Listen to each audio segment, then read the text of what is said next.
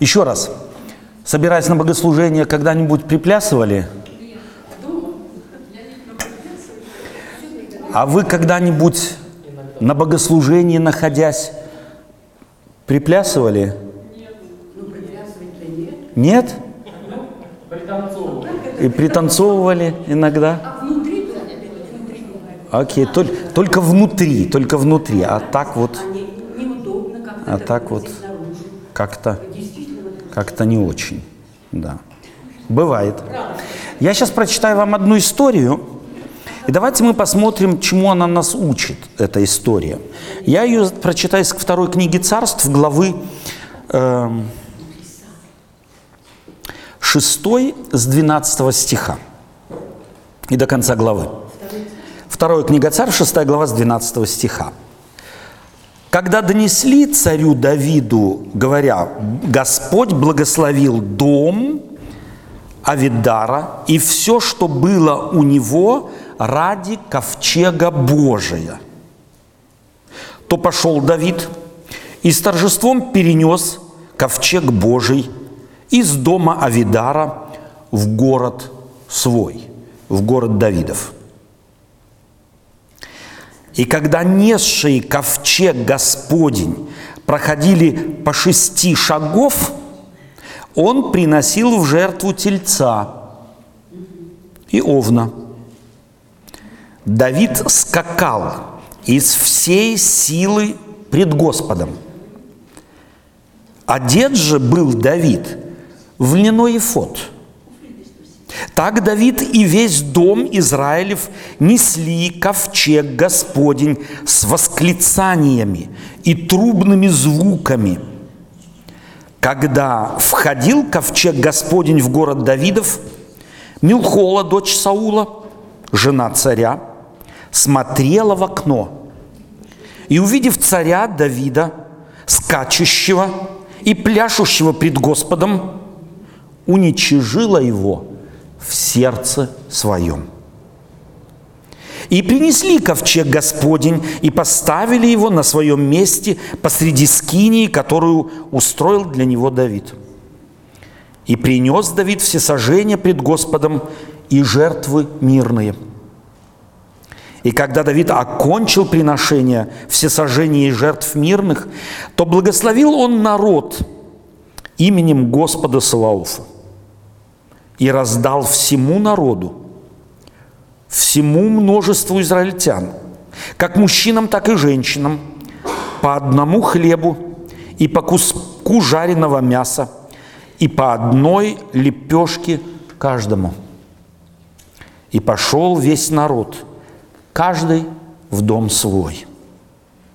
Когда Давид возвратился, чтобы благословить дом свой – то Мельхола, дочь Саула, жена царя, вышла к нему навстречу и сказала, как отличился сегодня царь Израилев, обнажившись сегодня пред глазами рабынь и рабов своих, как обнажается какой-нибудь пустой человек. И сказал Давид Милхоле, пред Господом, который предпочел меня отцу твоему и всему дому его, утвердив меня вождем народа Господня Израиля, пред Господом играть и плясать буду. И я еще больше уничижусь и сделаюсь еще ничтожнее в глазах моих и пред служанками, о которых ты говоришь, я буду славен. А у Милхолы, дочери Саула, не было детей до дня смерти ее.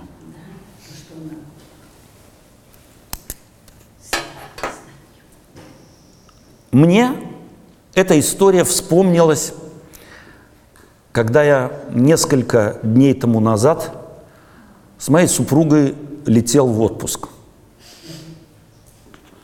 Мы сели в самолет, и в него сели же множество молодых людей. Пели, выкрикивали, плясали, радовались. Сев в самолет, продолжали петь, выкрикивать и хлопать в ладоши. А я не мог с ними ни плясать, ни подпевать, ни даже в ладоши хлопать. Мы взлетели, они хлопали в ладоши. Приземлившись, они тоже хлопали в ладоши. А я думал, куда я попал? Поселились в гостиницу, а там тоже молодежь поет и днем, и ночью. А я думаю, куда я попал? И когда я так думал и злился внутренне, подсматривая их радость, то вспомнил эту историю. И когда я ее еще раз прочитал про себя, я понял одну вещь, что мне в этой истории нравится больше Давид, чем Милхола. Но вел, вел я себя больше, чем Милхола, нежели как Давид. Когда вы эту историю читаете, то кто вам больше нравится? С кем вы, на кого вы бы в первую очередь хотели бы быть похожи? На Давида или все-таки на Милхолу? Все на Давида. Когда я не спрашиваю, кого я не спрашиваю эту, этот вопрос, все хотят похожим быть на Давида. А на кого мы действительно похожи? На Милхолу. Обратим внимание на эту историю. Она упрощена несколько, естественно. Ей есть параллель в книге Паралипоменон. Там интересно, эта же история рассказывает совершенно в другой, в другой перспективе. Нам нужно помнить, что все, что я прочитал сейчас, это второй акт перенесения ковчега Божия в Иерусалим. Первый акт ковчега Божия, перенесение ковчега Божия в Иерусалим, закончился чем? Катастрофой, смертью, не убийством, смертью. Кто-то прикоснулся к ковчегу и умер заживо. Давид, который инициировал в этот первый раз перенесение ковчега в Иерусалим, сказал, нет, не, не, не, не, не. Берите его кто хочет – но только не я. Я не хочу, чтобы в моем городе, в моей столице люди умирали. Он идентифицировал ковчег с источником смерти. И никто не хотел брать этот ковчег. За исключением человека, который здесь упоминается, некий Авидар – я не знаю, сколько прошло времени, и Библия тоже не уточняет. Но вдруг Давиду где-то когда-то доносят и говорят, знаешь что, ты думал, ковчег несет смерть и несчастье? А вот у Авидара, у которого он стоит, это как курица, которая несет золотые яйца – чего, говорит Давид? Давай его сюда. Я царь. Что я хочу, то и делаю. Узнал, что ковчег, оказывается, является благословением, и тут же его надо перенести куда? В свою столицу. Эта история рассказывается народу израильскому – после Вавилонского пленения. То, что здесь мы читаем, рассказывалось не в момент, когда оно происходило, а десятилетия, если не столетия спустя. Столетия спустя. Почему рассказывается эта история?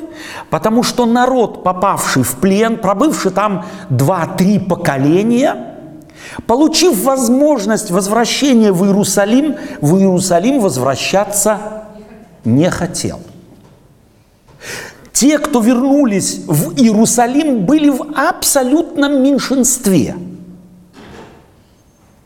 И вот те, кто в абсолютном меньшинстве вернулись в Иерусалим, чтобы восстанавливать храм и город, столицу Израиля, как вы думаете, как они смотрели на тех, которые не пошли в Иерусалим, не вернулись в Израиль, а устроившись в Вавилоне, там и остались, и никаких попыток не делали для того, чтобы продать все свои имения и вернуться в страну разоренную. Как вы думаете, вам трудно представить себе, как они думали о тех, кто строить Иерусалим не хотел? Нам трудно это представить? А? Трудно? Мне не трудно. За кого они их считали? Отпавшие, предатели, пятая колонна. Они против нас. Если бы они были с нами из-за нашего Бога, то пахали бы здесь, в восстановлении храма и на стенах Иерусалима, как мы пашем. А коль скоро им это не надо, то они плохие, отпавшие.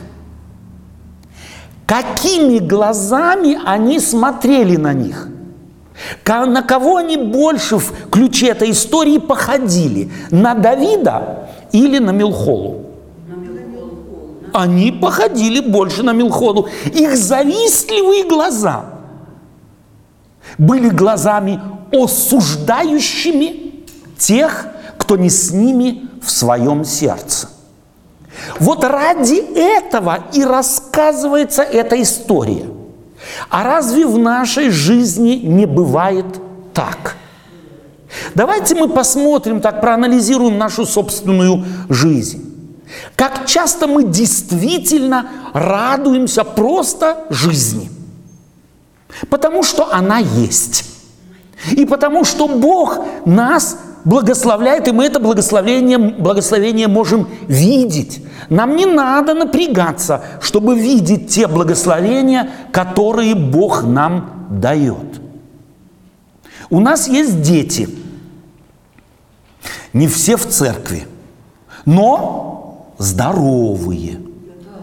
У нас есть внуки. Не в церкви, но здоровые.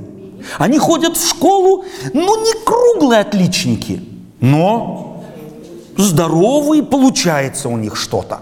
Но мы что видим? Негативное. Мы видим, что они не в церкви, мы видим, что они э, там и здесь чего-то не делают, а успехи их мы не видим. Знаете, что это? Это вот та скрытая зависть. Мне даже в церкви говорили люди, Отто, вот объясни мне такую вещь. Вот когда мы были молодые, нам нельзя было краситься. В брюках ходить даже на работу нельзя было, тем паче в церковь. Кольца носить тоже нет. Подводить брови, ресницы, губы – страшный грех – а этим сегодня можно все. Супер. Каким глазом так мы смотрим на, на, на молодое поколение? Глазом завистливым. Нам чего-то не додали. И уже нам невозможно радоваться – их успеху, их радости, тому, что у них есть, чего у нас не было. Кто нас обкрадывает радостью?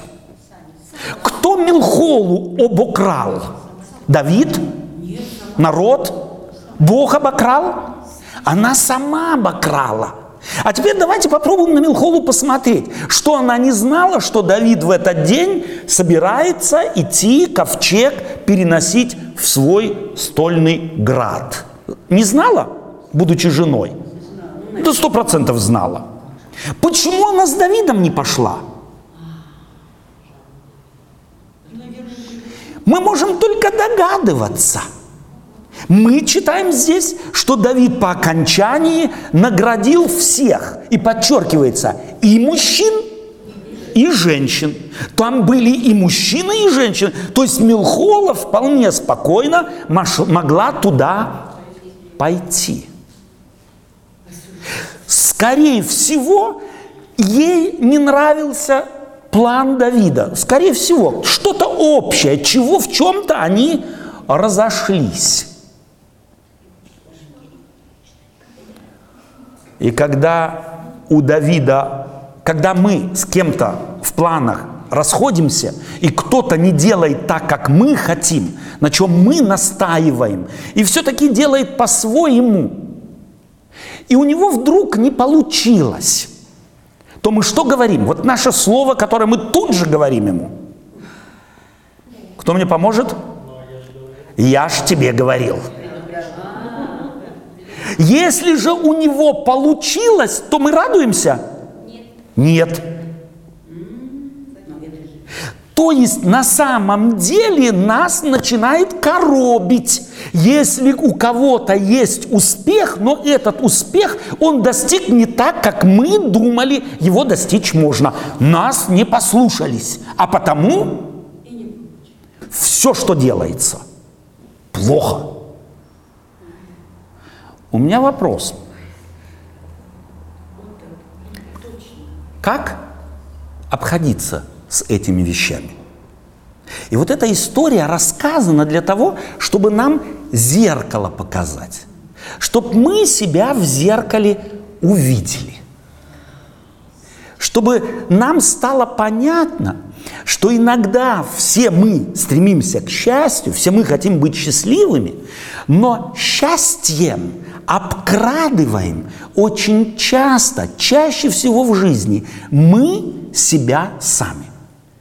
Мы как та улитка забрались в свой маленький домик и из нашего маленького окошечка, как Милхола, подглядываем за счастьем других.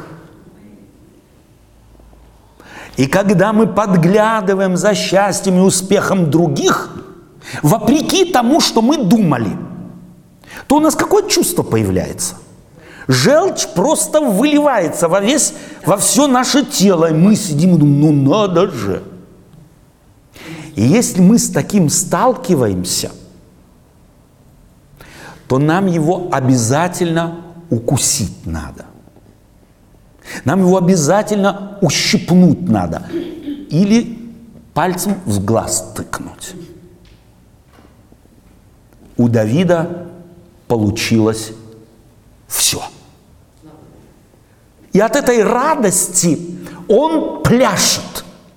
Пляшет так, говорится здесь, уточняя, он был одет в священнический ефод. Что это за одежда, мы сегодня толком точно не знаем, но по уточнению автора знаем, что эта священническая одежда была настолько короткая, а исподнего белья тогда не было, и он скакал, и что-то было там видно больше, чем видеть можно. Это в Библии записано, обратите внимание. Что делает Давид? Вот первый раз он выступал как царь. А теперь что он делает? Он выступает как священник.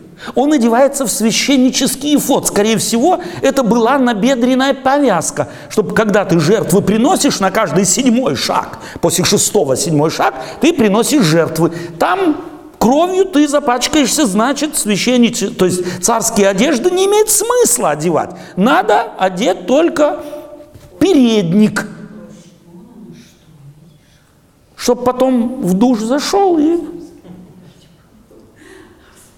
но его захватила радость.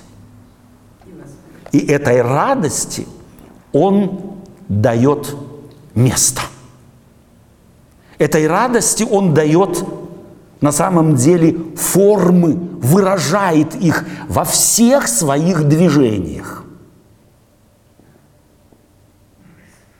А Мельхола подглядывает его радость. И чем больше она подглядывает его радость, тем больше ее печалит его успех. его радость. Чему хочет учить нас Библия? Библия хочет нас учить одному важному факту. Я не всегда могу радоваться. Вот человек не всегда может радоваться. И я не всегда, сидя в самолете, мог радоваться радости этих молодых людей, которые толпой в сто с лишним человек вошли в, этот, в эту летучую телегу и там свои песни распевали. Но я мог бы же не злиться на них, а радоваться тому, что они радуются. Уметь радоваться радости другого, коль скоро у меня нет на данный момент причины радоваться самому. Почему мы этих вещей не учитываем? Библия хотела в те времена научить вот тех праведных, которые вернулись в Иерусалим и очень тяжелую, сложную духовную работу делали, и с презрением смотрели на тех, кто с ними не трудился в Вавилоне остался, хотел научить этот текст их, научитесь радоваться чужой радости. Научитесь быть счастливыми от счастья других людей. Не уподабливайтесь Милхоле.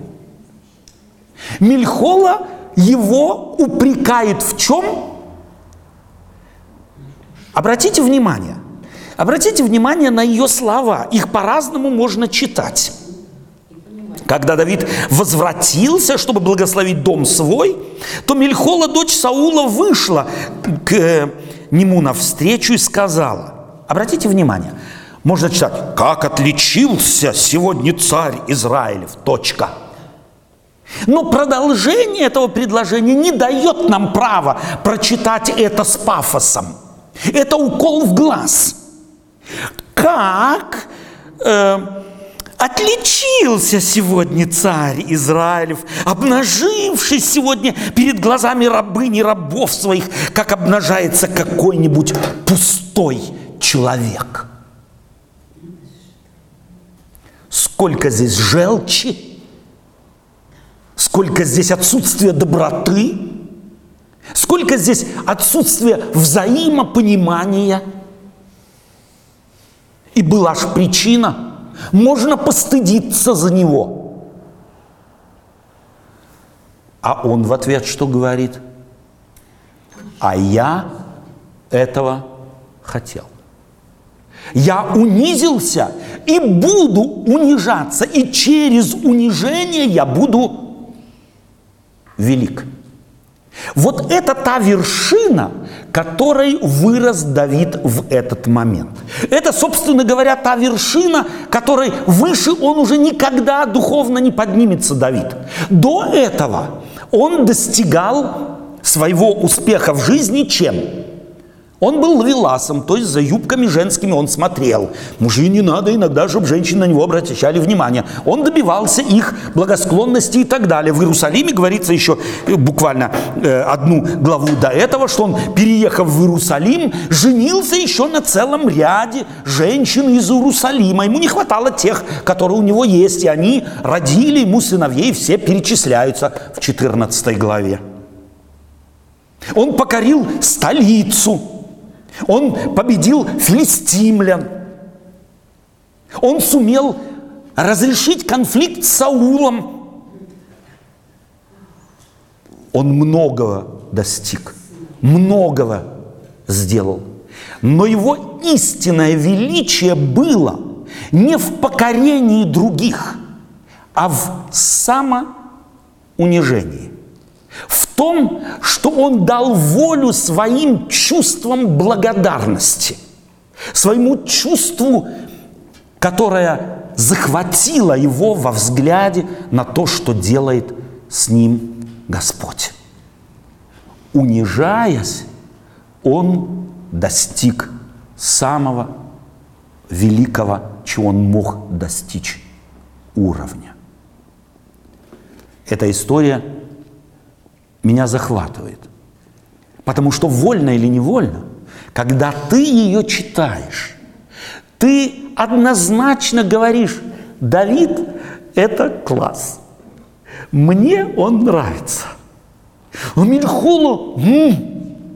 И вот это Мильхола м-м, вот это должно бы быть направлено против нас – это наше ум против нас самих. Потому что в нашей жизни мы чаще всего, когда кому-то везет, когда у кого-то счастье, а у нас оно как-то не получается, мы чувствуем себя одинокими, непонятыми, мы тогда других готовы уколоть. Мы не видим их счастья, мы хотим его затоптать в грязь. И тем, что затаптываем в грязь счастье другого, чуть-чуть как будто вытаскиваем себя, как барон Мюнхгаузен, за волосы из болота зависти. Но это ненадолго, потому что мгновенно погружаемся в него же. Я эту историю хотел бы дать вам на время летних каникул. Почитайте ее для себя на досуге. Опять и опять. Посмотрите, на самом ли деле вам Давид больше нравится, чем Мельхол? И на кого вы больше похожи? И ищите сходство с Давидом. И ни в коем случае сходство с Милхолой.